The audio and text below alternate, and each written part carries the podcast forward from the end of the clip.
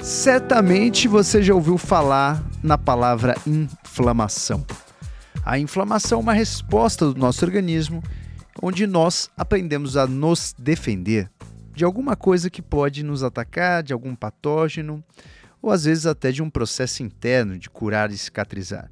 A inflamação é uma resposta crucial, principalmente quando ela acontece de forma repentina, para algum invasor, talvez ocasional. Quando essa inflamação passa a ser crônica ou passa a durar muito tempo, nós aumentamos os riscos de muitas doenças, incluindo diabetes, câncer, doenças autoimunes e doenças do sistema cardiovascular, que nada mais é do que infartar, né? do que você é, ter aí um, uma doença onde o teu coração deixa de funcionar da melhor maneira e que é a principal causa ainda no mundo de morte natural. Então, quando a gente pensa que 50% das mortes ainda hoje acontece por condições inflamatórias, nós devemos olhar com isso para isso com muito carinho. As inflamações, elas não só podem nos matar, como elas também podem mudar muito o nosso estilo de vida e mudar um pouco a qualidade da nossa vida. Existem muitos testes que nós podemos fazer para saber se nós estamos inflamados ou não. Existem muitos marcadores inflamatórios. E aqui, nesse episódio, nós falaremos sobre alguns, para você conhecer e muitas vezes olhar lá na sua casa, o seu examezinho na prateleira e entender se você está inflamado ou não. Quanto mais inflamado você tiver, mais estímulo você deveria ter para mudar seu lifestyle, olhar para sua vida e para o seu templo, porque a vida é muito breve para a gente conhecer tudo o que a gente gostaria, para realizar todas as nossas missões que a gente também gostaria. Portanto, não antecipe ainda mais se você pode melhorar a tua longevidade e qualidade de vida. Vamos juntos. Você cresce e evolui com o nosso DupraCast.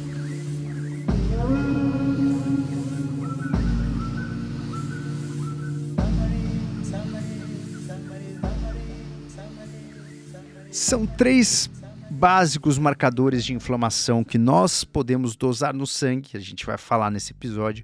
Teremos alguns outros, mas vamos falar basicamente desses três e que você pode dosar de uma forma prática e rápida. Então, vamos falar aqui da proteína C reativa, vamos falar da velocidade de hemossedimentação e vamos falar da relação dos neutrófilos com linfócitos no seu sangue. Quando que você deveria fazer um exame né, para você ver os seus marcadores inflamatórios. Eu gosto de fazer esses exames de uma forma rotineira. Eu gosto de fazer a cada três meses. Você não precisa fazer necessariamente a cada três meses se você não for aí um amante de estudar a inflamação no teu organismo ou se você não tiver uma doença sistêmica que justifique. Mas, por exemplo, se você tiver uma inflamação ou uma infecção aguda, você acaba usando até diariamente. Isso é, às vezes, muitas vezes, um critério de alta para alguns pacientes, para algumas doenças. Então, muitas vezes a gente tem que aumentar essa frequência, outras vezes você está bem, está tranquilo, não tem nenhuma inflamação. Você pode deixar aí esse exame para praticamente uma vez por ano. Então, toda vez que você estiver desconfiado de uma inflamação de baixo grau, uma inflamação né, que não te dê tantos sintomas, mas você percebe que alguma coisa está diferente, você tem a fadiga, você tem uma doença crônica, você tem obesidade, é interessante você é, manter esses exames aí de uma forma um pouco mais rotineira. Então, se você, por exemplo, come muito mal, mora em São Paulo, tem uma vida muito estressada, mora em grandes cidades, é interessante você dosar de vez em quando aí para saber como é que está o seu sua inflamação sistêmica, né? Se você não tem como sentir muito a tua inflamação, não é uma pessoa que talvez tenha tão, sem, tanta sensibilidade da sua inflamação, vale você dosar. Então, algumas condições elas levam a gente a dosar praticamente de uma forma mais rotineira, que seria algumas doenças autoimunes, a pessoa que tem diabetes, pessoa que tem hipertensão, pessoa que tem, já teve doenças do coração, pessoas que têm artrite, outras que têm dores crônicas ou algum tipo de câncer. Então, um dos primeiros marcadores inflamatórios que vale muito a pena a gente falar aqui é justamente a proteína C reativa. Para mim, é um dos musts, é um dos melhores, é um dos que eu mais gosto de dosar, é um dos que eu mais considero aí na minha prática clínica em relação a ver a minha inflamação. Né? Você acompanhar a curva da proteína C reativa. Essa proteína C reativa nada mais é do que uma substância que o seu fígado produz. Né? Você vai produzir uma substância porque está lutando contra alguma coisa. É uma molécula que foi descoberta em 1930 por Tillet e Francis. São dois pesquisadores que chegaram à conclusão e nomearam essa molécula porque eles identificaram essa molécula a primeira vez em uma inflamação aguda de uma pessoa que tinha pneumonia. E essa pessoa tinha uma pneumonia por uma bactéria que chama-se pneumococcus. E essa bactéria tem uma cápsula de carboidrato. Então eles, eles pegaram o C da cápsula de carboidrato e transformaram uma proteína que reage àquela cápsula de carboidrato. E aí ficou proteína C reativa. Então, o que eles perceberam é que a proteína C reativa é uma proteína sintetizada no fígado em resposta a uma inflamação. A gente pode chamar ela de uma proteína de fase aguda. E ela está muito linkada aí com uma interleucina que chama-se interleucina 6.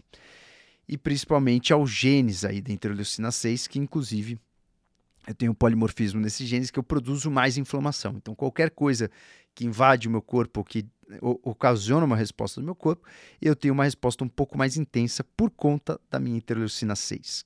Então, é, essa proteína C reativa, ela é um, uma, uma proteína de fase aguda e que ela é induzida aí por interleucina 6. Interleucina 6 é como se fosse um comunicador do nosso sistema imune que a gente precisa reagir, que a gente precisa fazer uma reação em cascata.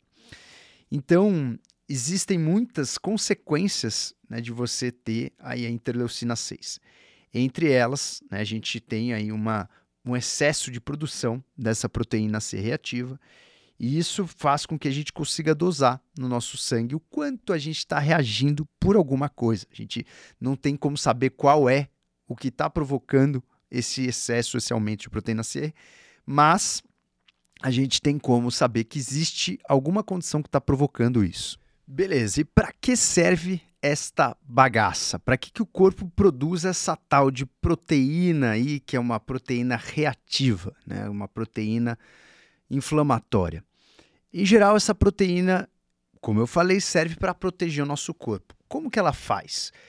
Ela pode se ligar em algumas moléculas, por exemplo, como fosfocolina como fosfolípides, como estona, como cromatina, elas se ligam em algumas moléculas. Geralmente essas moléculas, elas estão ou em parede de bactéria ou em células que já estão danificadas. Então ela faz aí, ela ativa uma via para a gente fazer uma limpeza desse lixo. Então é como se ela tivesse aí uma capacidade de colar em algumas moléculas. Quando ela cola em algumas moléculas, ela ativa uma cascata que a gente chama-se de complemento, né, do sistema complemento. O sistema de complemento ele faz basicamente um, um alarde aí para o nosso sistema imune. Então é como se ela colasse em algumas substâncias e demarcasse essas substâncias de que elas precisam ser limpadas do nosso organismo, ativando aí outros tipos de células, autoanticorpos, células é, de fagocitose, e isso causa uma inflamação, né? Isso ajuda a gente a manter o, o, a resposta inflamatória. Nem sempre isso é bom. Quando você tem uma bactéria, isso é muito interessante, porque a gente precisa desse processo para remover debris, para a gente remover células que estão velhas, fazer o sistema de apoptose, matar patógenos, principalmente os, as bactérias.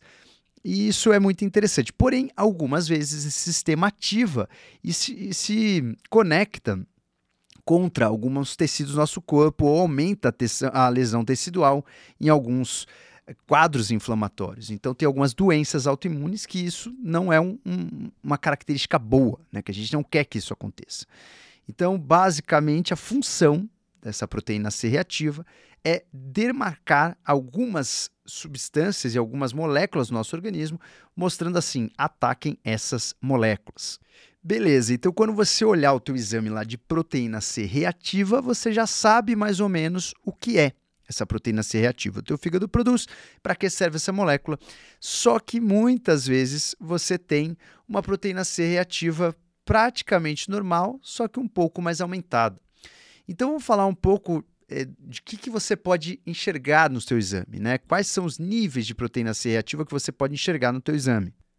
Toda vez que você desconfiar de alguma infecção, é interessante você pedir a proteína C reativa, algum quadro agudo, ou se você quiser estratificar o seu risco de uma doença cardiovascular, que é importantíssimo, ou se você, por exemplo, quer ver uma doença crônica, como artrite reumatoide, como se você quiser ver alguma doença autoimune, ou se você quiser ver o teu padrão inflamatório mesmo dentro de uma normalidade que a gente chama de medicina de otimização. Então, não necessariamente você tem que ter uma doença de base para você olhar para sua proteína C reativa. Então, você pode é, entender, por exemplo, a tua inflamação em relação ao seu estilo de vida, à sua alimentação, enfim. O que, que você pode esperar dos resultados dessa proteína C reativa? Quando você olha para risco de doenças cardiovasculares, o ideal é que essa proteína C reativa este, te, seja menor do que 1 mg por decilitro. Lembrando que muitas vezes alguns laboratórios dão em miligramas por litro, então fique esperto nisso. Alguns laboratórios te entregam o um resultado em miligrama por decilitro e outros laboratórios te entregam em miligrama por litro, então você precisa aprender a ver pelo menos um dos dois. Então vamos falar aqui em miligrama por decilitro. O ideal é que a sua proteína C reativa para doenças cardiovasculares esteja menor do que 1 miligrama por decilitro. Isso significa um baixo risco. Se você tiver entre 1 e 3 miligramas por decilitro, você estaria no risco moderado. Se você tiver a mais que 3 miligramas por decilitro, você já está bastante aí predisposto a ter uma doença cardiovascular. Isso se você não tiver né, um aumento gigantesco. Vamos imaginar aqui uma situação fictícia. Você tem, a gente tem três casos aqui. O paciente A tem a proteína C reativa é, de 0,6 mg por decilitro. O paciente B tem essa proteína C reativa de 2 mg por decilitro. E o paciente C tem essa proteína C reativa com 45 mg por decilitro.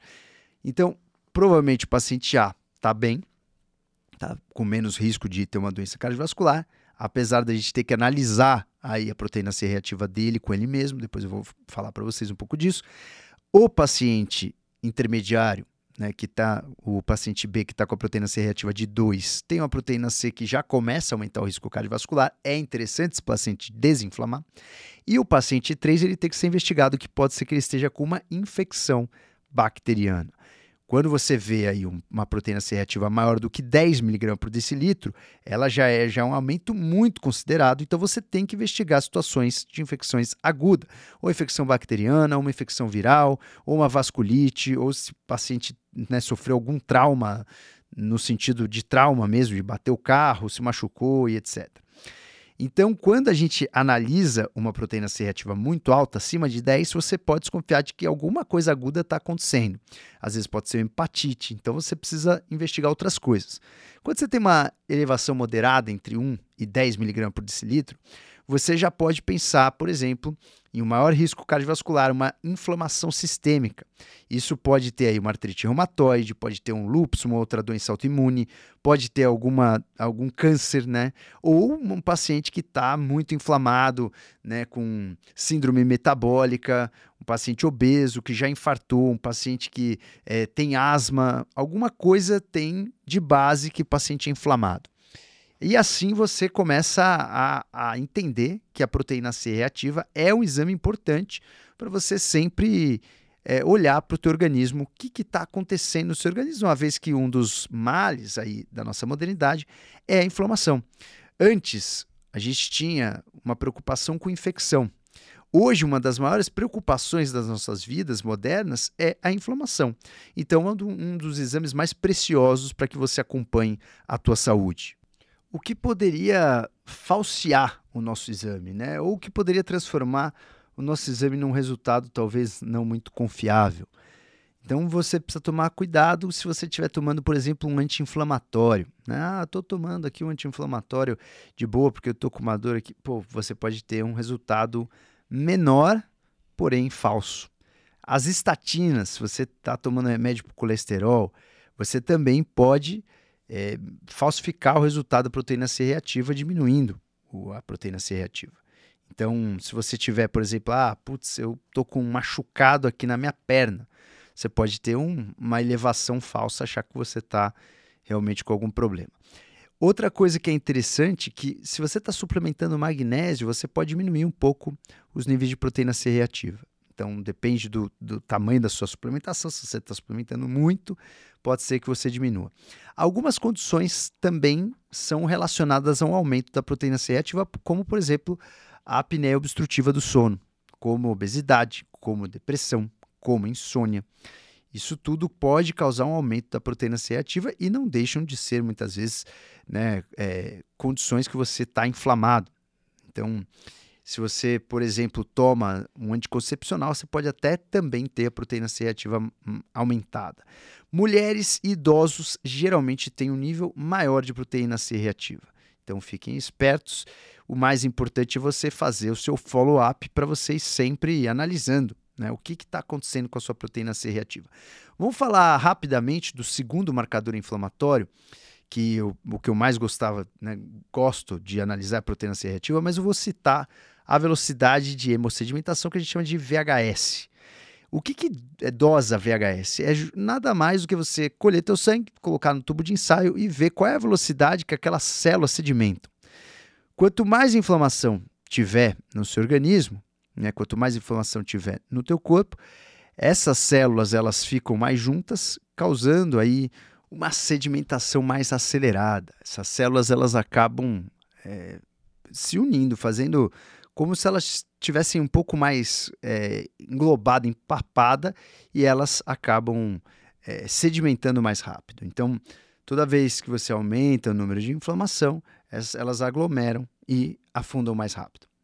E o que significa se o VHS estiver alto? Né? Se você tiver um VHS normal, isso vai variar em alguns laboratórios, mas geralmente o resultado tem que ser menos do que 20 milímetros por hora né, menos do que 20 mm por hora. Se ela tiver mais do que 20 mm por hora, significa que está elevado.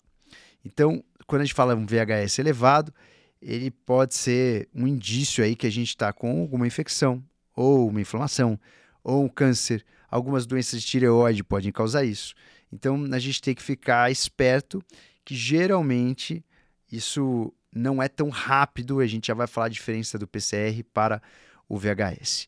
Então não é tão veloz quanto o, o PCR, né? a gente demora mais dias para que isso mude, mas a gente também tem situações que podem dar um VHS diferente e que não necessariamente você está doente, como por exemplo na menstruação. Quando você faz o exercício físico muito vigoroso, na gestação ele altera.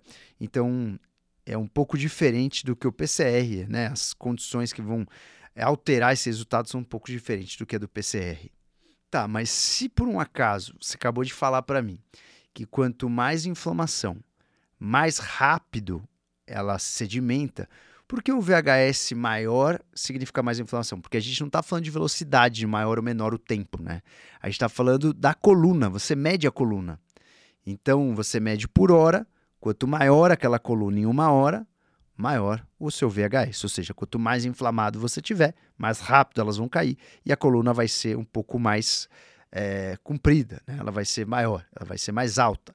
Então, em uma hora você vai ter ali mais do que 20 milímetros né, de células sedimentadas. Uma boa diferença dos dois. Os dois são exames que a gente pode chamar de alta sensibilidade baixa especificidade. Especificidade. Por quê? Eles são muito sensíveis, eles pegam tudo. Se você tiver qualquer inflamação, eles pegam, porém, você não sabe o que, que é. Né? Você não sabe o que, que significa aquilo, não tem especificidade nenhuma. Né? Você pode ter um PCR alto que você está com otite, você pode ter um PCR alto que você está com uma você pode ter um PCR alto que você está com uma vasculite. Ela não tem é, especificidade, né? e isso vale também para o VHS. O grande, a gr grande mudança do VHS para PCR significa é, da meia-vida. Né? O PCR geralmente tem a meia-vida, ele dura, né? o tempo que demora para ele é, chegar na metade da concentração que ele está no plasma é 7 horas.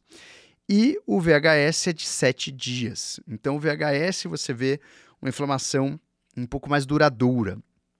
Por isso que geralmente, se um paciente está internado, a gente precisa acompanhar uma infecção, por exemplo, o PCR é um parâmetro um pouco melhor. Mas se você quiser acompanhar uma inflamação, é, de repente de uma artrite que você quer ver nos últimos tempos, tá? você pode acompanhar também pelo VHS. Enfim, os dois são bons detectores aí de inflamação.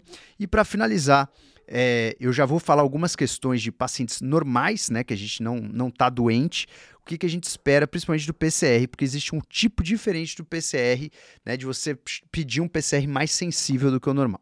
Antes disso, o último, último marcador inflamatório seria a relação dos neutrófilos para linfócitos. Né? Todo mundo lembra que é, os neutrófilos, tanto quanto neutrófilos quanto linfócitos, são células do sangue que a gente pode chamar de glóbulos brancos, são células de defesa. Né? E toda vez que a gente faz um hemograma, a gente sabe aí o número desses glóbulos brancos. Quando você olha para esses números, você pode ter uma breve noção do que está acontecendo no seu organismo em termos de defesa. Então, um teste simples para você ver o quanto você está inflamado é a relação dos neutrófilos com os linfócitos. Né? Você pode ver se a sua inflamação é mais crônica ou mais aguda. Essa relação é calculada dividindo a contagem de neutrófilo pela contagem de linfócitos.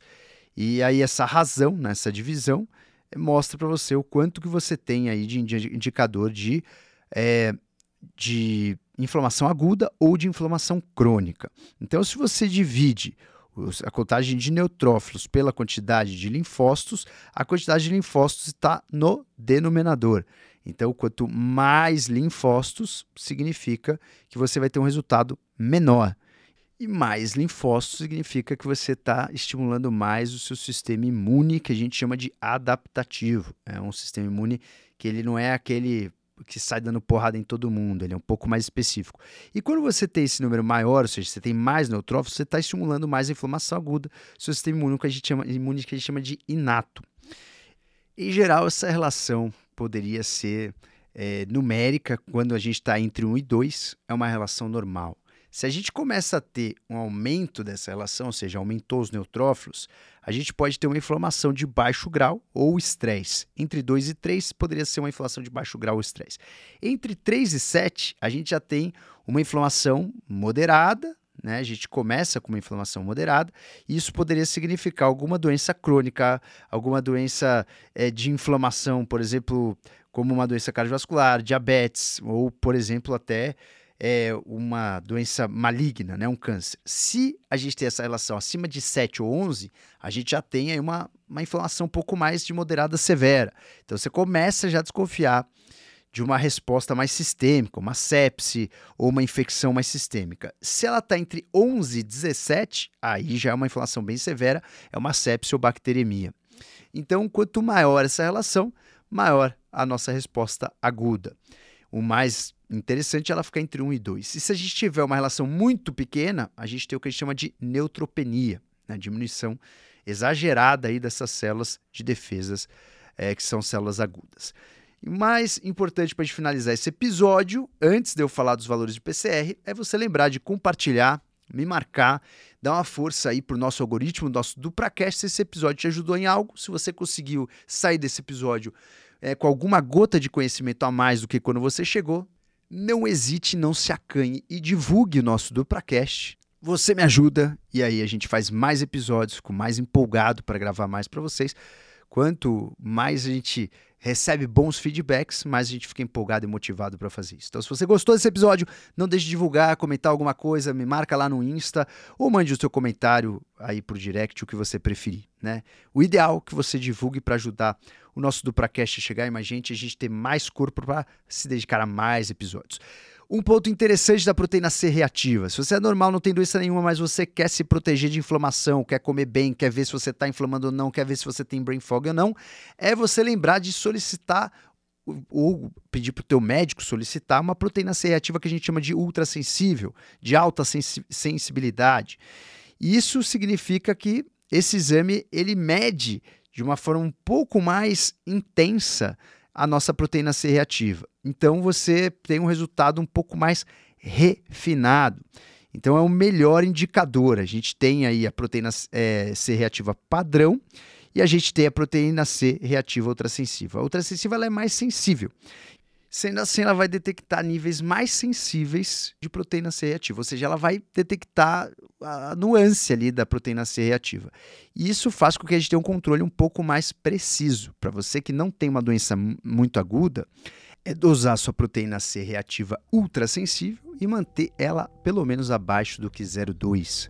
O ideal é você ir dosando sempre para fazer uma média de qual é a, o seu nível ideal de proteína C reativa, baseado aí na sua cronologia, mas sempre manter ela abaixo pelo menos de 0,2. Então é isso, senhores. Muito obrigado pela audiência nesse episódio. Espero você no próximo.